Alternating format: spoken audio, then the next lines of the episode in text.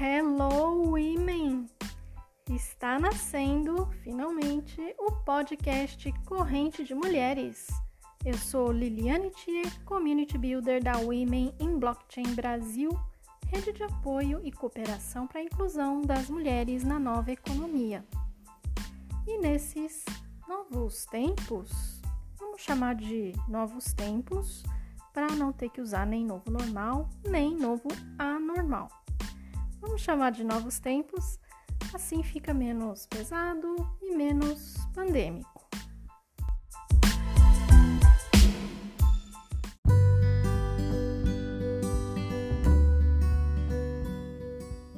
O ano é 2020. Ainda estamos em 2020. Como vocês estão? Espero que durante esses meses todos de grandes desafios pessoais e profissionais, vocês também estejam aí do outro lado, resistindo e ao mesmo tempo se reinventando para achar o nosso espaço nessa nova economia em transformação. E principalmente conseguindo, de alguma forma, encontrar equilíbrio diante das demandas da casa da família, do trabalho, dos estudos, em meio a tantas notícias, né? Nesses novos tempos, a sobrecarga de informação ganhou uma nova cara. A sobrecarga não só da informação, mas também da desinformação, que parece que explodiu de um jeito e veio mais rápido do que o próprio vírus. Mas quais seriam as possíveis vacinas para enfrentarmos essa sobrecarga de informação e de desinformação nesses novos tempos?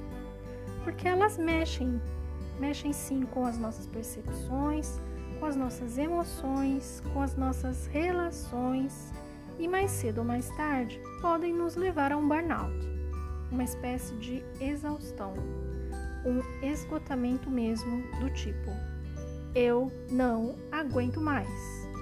Não aguentar mais. Alguém criou esse meme já nos primeiros meses de 2020, lembram?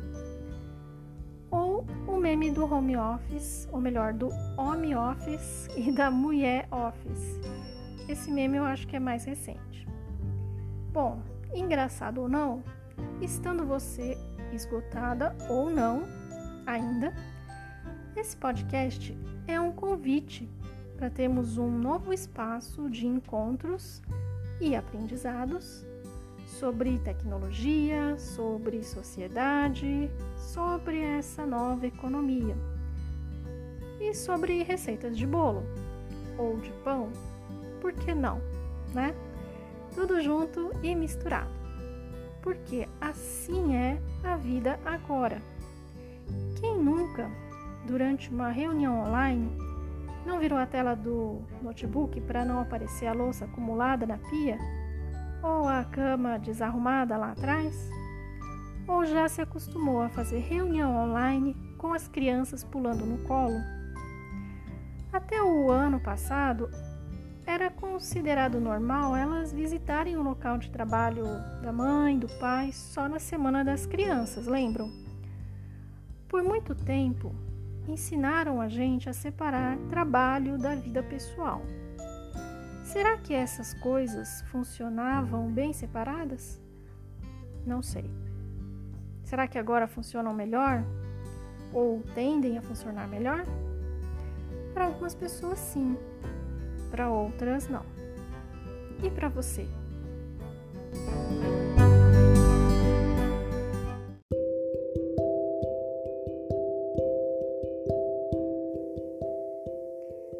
Sabem que dia é hoje?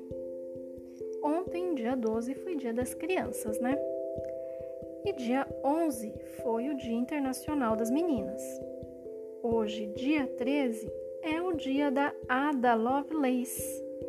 Mas quem foi Ada Lovelace? Nesse primeiro episódio, nosso encontro especial vai ser com a Manuela Merotti a gente vai ter a honra de aprender com ela um pouco mais sobre a vida dessa mulher que, através da matemática, mudou a vida de todos nós. Oi, gente, meu nome é Manuela Merotti, tenho 12 anos, sou maker, criativista, empreendedora social e faço parte do Homem em Blockchain Brasil. Já participei de vários eventos e acredito que o mundo pode ser um lugar melhor se houver educação de qualidade a todos e, desde cedo, ser aprendido a ter respeito e igualdade ao próximo.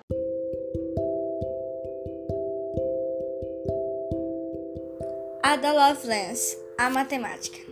Era uma vez uma garota chamada Ada. Ela amava máquinas. Ela também amava a ideia de voar. Ela estudou os pássaros para determinar o equilíbrio perfeito entre o tamanho das asas e o peso do corpo.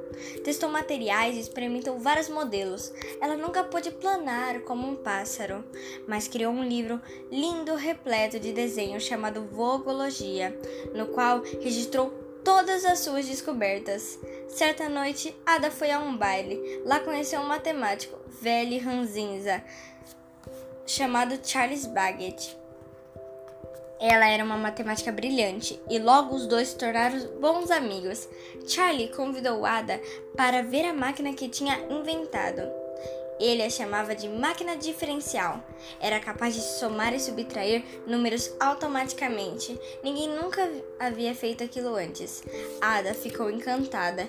E se conseguíssemos uma máquina que pudesse fazer cálculos mais complexos? perguntou ela. Animados, Ada e Charlie começaram a trabalhar. A máquina era gigante e exigia um motor a vapor enorme. Ada queria ir além. E se a máquina pudesse tocar música e mostrar tanto de letras quanto números? Ela estava descrevendo um computador, muito antes dos computadores modernos serem inventados. Ada descreveu o primeiro algoritmo para computador da história. Ela nasceu dia 10 de dezembro de 1815, porém morreu dia 27 de novembro de 1815. 852.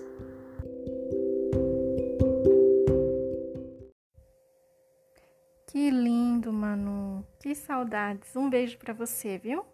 E super obrigada por ter nos ensinado sobre a Ada Lovelace. Com certeza, a Ada voou mais alto do que os pássaros que ela estudava, né? A Ada é considerada a primeira programadora do mundo. Matemática é muito mais do que números. Graças a Ada Lovelace, hoje eu e a Manuela conseguimos nos encontrar nesse podcast, mesmo estando a quilômetros de distância. Parece mágica, né? Mas não é. Isso é matemática.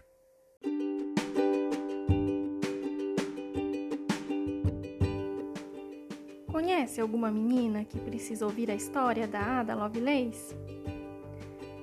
Foi somente a partir de 2009 que se começou a celebrar o dia da Ada Lovelace, toda segunda terça-feira do mês de outubro.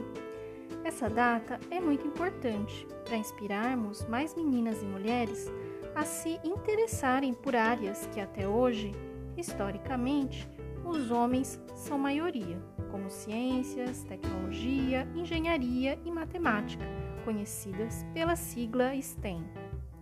Recentemente, o governo do estado de São Paulo, numa iniciativa da Secretaria de Desenvolvimento Econômico, abriu 20 mil vagas gratuitas para mulheres em cursos online de formação em tecnologia, visando diminuir um pouco esse desequilíbrio.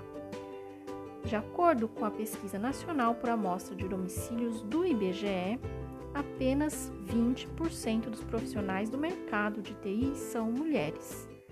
E isso se deve em grande parte a estereótipos de gênero que desde a infância repetimos como se fossem padrões. Para mudar esse quadro, precisamos de mais representatividade. Mais mulheres incríveis como a Ada Lovelace, que possam inspirar as meninas a sonhar em mudar o mundo voando mais alto na matemática ou em qualquer área STEM. Lugar de menina e de mulher é onde ela quiser, e nosso dever é mostrar a elas até onde elas podem chegar.